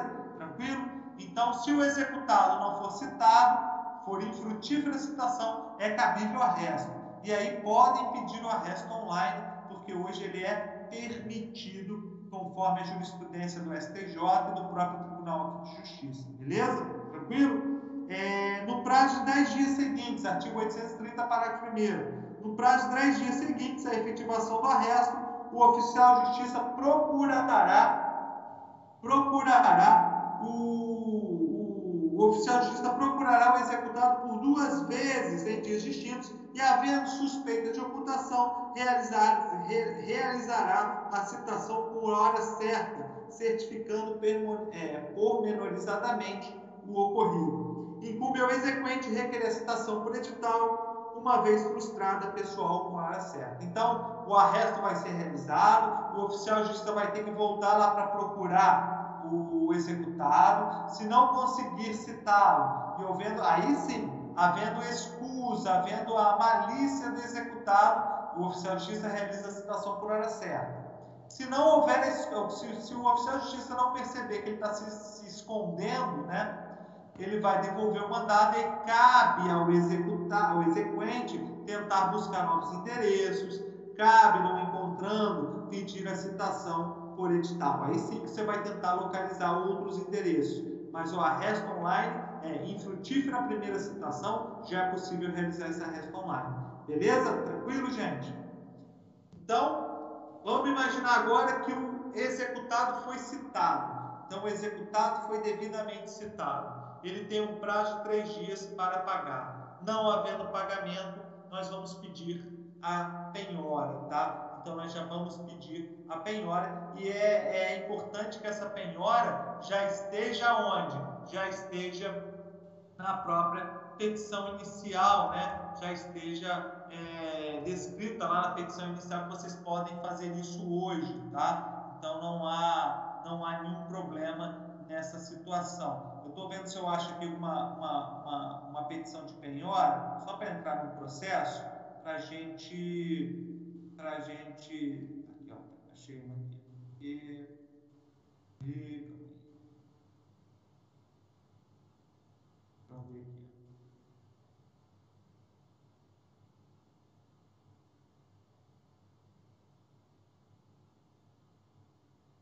aqui, só para vocês terem uma visualização. Então, mas vamos continuar, estou procurando aqui vou falando com vocês. Então, a, uma vez, né, é, uma vez realizado a, a, a citação, aí sim, a penhora só pode ser realizada após, né, após a, a citação. Aí você tem que ter efetivamente a citação. Não estou encontrando agora nenhuma aqui. Esqueci de ficar procurando aqui. Deixa eu achar para chama execução de título executivo extrajudicial, né? Estou achando só de judicial. E aí, gente, que, que responde pelo patrimônio? O que, que responde do devedor? O que responde é a que responde é o patrimônio. A gente viu a responsabilidade patrimonial, né? É, mas a lei, lá na responsabilidade patrimonial, ele traz a, ele traz a questão de uma, de uma, de uma proteção legal de alguns, alguns bens. Então, alguns bens possuem o que? Possuem uma proteção legal. E aí a gente tem que ficar atento. Por quê? A penhora vai recair sobre o patrimônio, só que alguns bens a lei traz uma proteção. E essa proteção está lá no artigo 833, tá? Que são as regras de impenhorabilidade. Então, nós vamos ter regras de impenhorabilidade que não permitirão a penhora sobre o patrimônio do executado, tá? Então, a gente vai... Estou tentando colocar... Só um minutinho. Estou tentando aqui colocar umas características para a gente tentar visualizar um processo aqui. Peraí. Tá? Toda hora estou colocando errado, esses esses números aqui que tem essas letras que vem de vez em quando eles embolam tanto a letra que você não consegue descobrir que letra que é. Aqui já está, não, esse é físico. Depois eu mostro para vocês o processo, tá, gente? Só para só para não, não, não, perder tempo. Então, existem a, a, responsabilidade patrimonial, ela recai sobre o patrimônio do devedor, só que a lei traz proteção a alguns patrimônios. E aí nós temos as regras de impenhorabilidade, tá? qual que é a primeira regra? E a primeira regra é uma impenhorabilidade absoluta, tá? É uma regra de impenhorabilidade absoluta. Ela está lá no artigo 833 do CPC. Ou seja, eu não poderei penhorar tá, esses bens. Quais são eles? São impenhoráveis, e aí leia-se, absolutamente. Os bens inalienáveis, os declarados por ato voluntário, não sujeitos à execução os bens, os móveis, os pertences, as utilidades domésticas que guarnecem a residência do executado, salvo as de elevado valor e as que ultrapassam as necessidades comuns correspondentes a um médio padrão de vida. Então eu vou lá na casa do executado e encontro três televisões, duas televisões. Eu posso penhorar uma? Posso. Encontro duas geladeiras, posso penhorar uma? Posso. Então o que for de elevado valor e o que for a mais ao médio padrão de vida, eu posso penhorar. Isso torna muito difícil a penhora às vezes, tá? Ainda mais pelo valor que às vezes vocês estão executando, né? E aí, às vezes, é meio em vão essa, essa, essa possibilidade de penhora. Vou na casa do cara, o cara tem lá um quadro Van Gogh, eu posso, eu posso penhorar esse quadro Van Gogh, tá? porque é de elevado valor, é, já vai suprir, suprir a minha, minha, minha execução, né? meu crédito, mas é possível. Mas, assim, é, às vezes se torna infrutífero esse tipo de penhora, porque às vezes o que guarnece a casa do executado realmente são bens, é, bens que de médio padrão para um padrão de vida normal, e aí você não vai conseguir a penhora. Inciso 3. Vestuários, bem como os pertences de uso pessoal do executado, salvos de elevado valor. Então você tem lá, eu não posso é, é, penhorar os vestuários, até porque a baixa liquidez, né? Penhorar as calças jeans, a, a, as cuecas, não vou, não vou conseguir liquidez nisso, né? Então é difícil, mas eu posso penhorar desde que elevado valor. Por exemplo, se vocês vierem em minha casa penhorar meus, meus vestuários, vocês não vão conseguir penhorar nada porque não tem nenhum elevado valor. Mas se forem lá na, na, na, casa do professor João, vocês vão conseguir penhorar os ternos dele, alguns, porque ele tem terno da Calvin Klein, que é de elevado valor. Eu não tenho, meu é companheiro do terno. Então aí vocês vão conseguir penhorar. Tá? Os vencimentos, os subsídios, ah, os soldos, as, os salários, remunerações, essas verbas de natureza alimentar, elas são impenhoráveis, salvo, existe uma exceção, salvo para a dívida alimentícia. A dívida alimentícia a gente até falou hoje mais cedo, é possível a penhora, tá? Então, salário não pode ser penhorado e etc. É... Oi, alguém quer falar? Não, né? Deu um barulho. É, livros, máquinas, ferramentas, utensílios, instrumentos ou bens, outros bens necessários ou úteis ao exercício da profissão do executado. Então, eu sou advogado autônomo, pode penhorar meu computador? Não, ela é necessário ao exercício da minha atividade é, como profissional. Agora, gente, pergunta para vocês, tá? Já estamos terminando a aula, não se preocupem não. É, eu tenho uma execução contra o Zezinho da padaria, tá? E aí, eu fui lá requeria penhora portas adentro da, da, da empresa. O oficial justiça vai lá, penhora a caixa registradora, penhora o balcão, penhora o freezer, penhora o forno. É possível essa penhora ou estaria englobado dentro dessa restrição do inciso 5 do artigo 833? O que vocês acham? Estaria ou não estaria?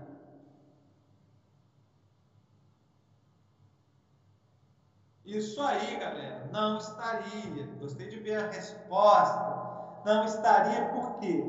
Porque é, empresa exerce atividade empresarial. Empresa não exerce profissão. Esse inciso é para aquele profissional autônomo, tá? Para aquela pessoa que exerce profissão. Então isso não pode ser piorado. Mas se for de uma pessoa jurídica que exerce atividade empresarial, ela não exerce profissão. Aí pode, pode ser penhorado, beleza?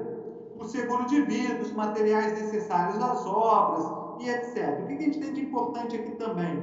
Inciso 10. A quantia depositada em caderneta de poupança até o limite de 40 salários mínimos. Então, além dos salários, os vencimentos, os benefícios, a caderneta de poupança até 40 salários mínimos ela é impenhorável. Não, não é várias cadernetas de poupança no Itaú, no Santander, de 40 salários mínimos. É até 40 salários mínimos depositado em caderneta de poupança. E aí, gente, vocês vão ter que ter uma atenção muito grande nisso. Porque quando é emitida a ordem de penhora, ela recai sobre penhora online, ela recai sobre todos os investimentos, todas as contas, todos os recursos, sem observar se é salário, sem se observar que é conta poupança.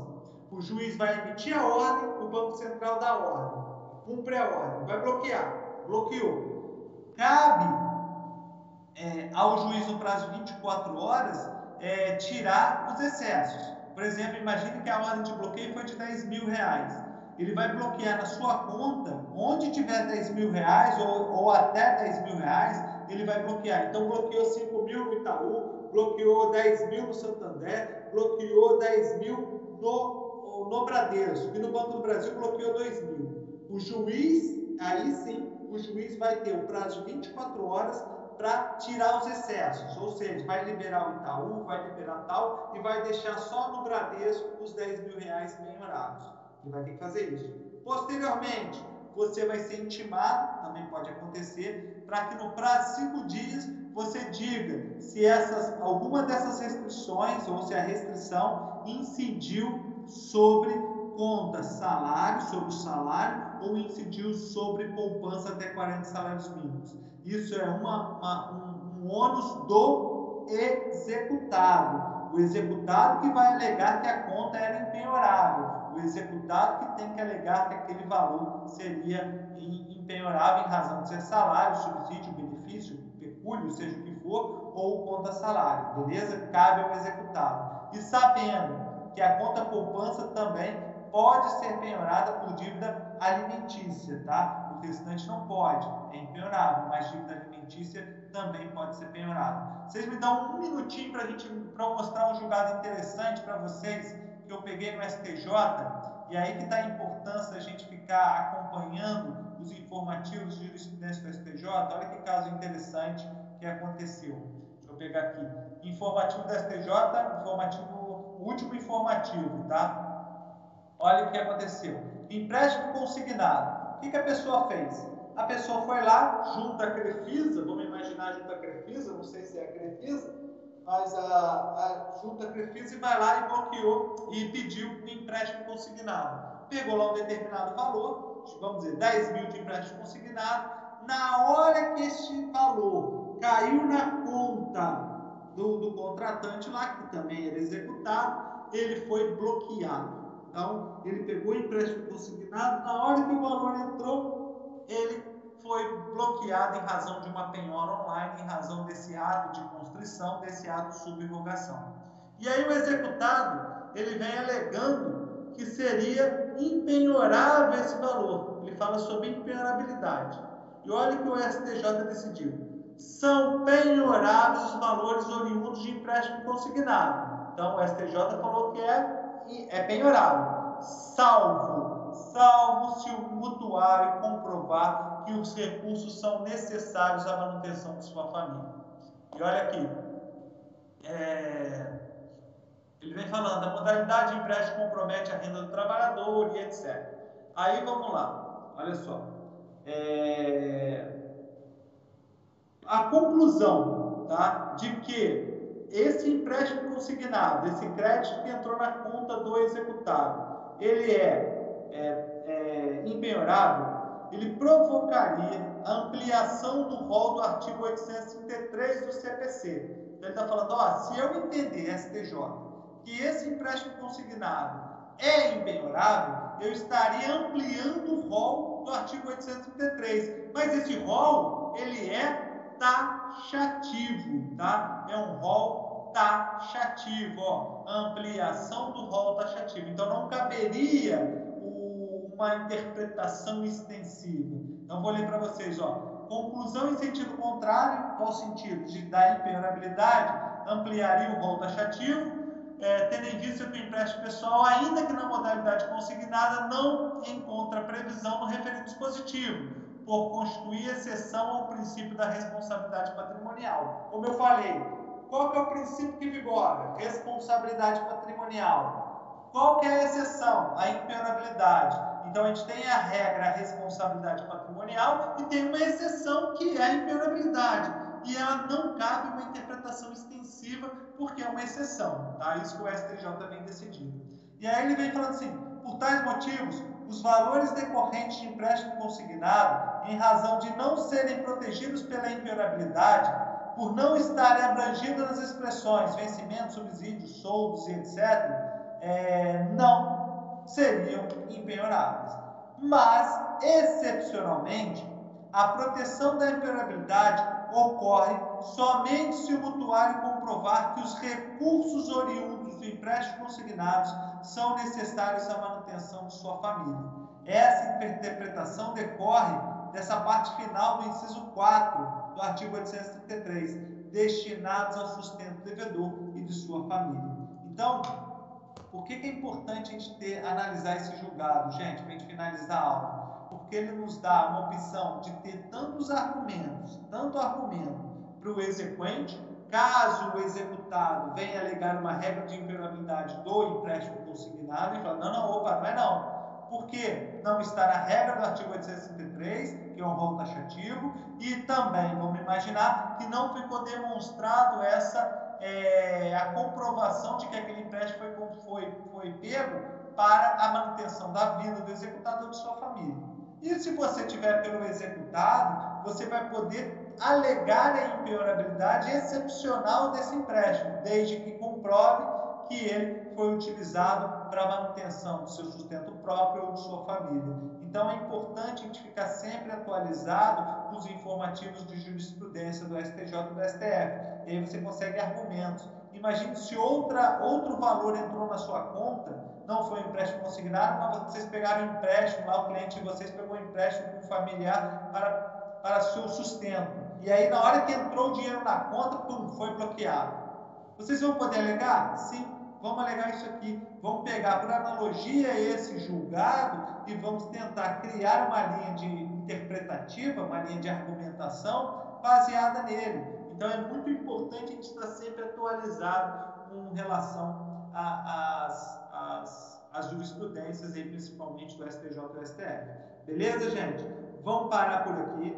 Na aula que vem a gente vai terminar essas a, a nossa matéria, falta pouco, eu vou falar sobre, vou falar só sobre a, a penhora e sobre a avaliação, vai, assim, vai ser um pouquinho longo, mas acho que a gente consegue terminar. De qualquer forma, eu vou postar para vocês, tá? Um trabalho é, envolvendo a matéria no valor de três pontos, tá? E aí, vocês, vou, vocês tentam resolver, para a gente até tentar falar dele em sala de aula ainda, nessa aula online, eu vou corrigir com vocês. Se eu não conseguir corrigir, eu vou colocar o espelho de correção. Não é um trabalho para vocês me enviarem, você, a gente vai tentar fazer essa correção online também, tá? E aí quem fizer e participar vai ter os três pontos, tá? Então na aula que vem é importante a participação de todo mundo, que a gente termina a matéria e tenta corrigir esse trabalho, beleza? E depois aí na aula que a gente fala também sobre a prova, como que a gente vai fazer essa prova aí, mas fiquem tranquilos que vai ser bem, bem, bem tranquilo, tá? É, então, vou postar para vocês agora é, o material, é, acho que eu já terminei, acho que eu já coloquei todo o material que eu deveria colocar de aula, mas eu vou confirmar e vou colocar para a próxima aula esse trabalho. Então, na próxima aula, a gente termina a matéria e se, aí a gente começa uma correção desse trabalho. Se eu não conseguir corrigir com vocês, que me der, igual a gente faz em sala, tá, gente? Você já tem essa prática, a gente já fez isso. Se a gente não se eu não conseguir corrigir para com vocês, eu vou colocar um espelho de correção para vocês verem as correções. E aí eu vou fazer a prova baseada na, na, matéria que a gente deu em sala e nesse trabalho, pegando esses pontos que a gente bateu é, de sala de aula. Beleza?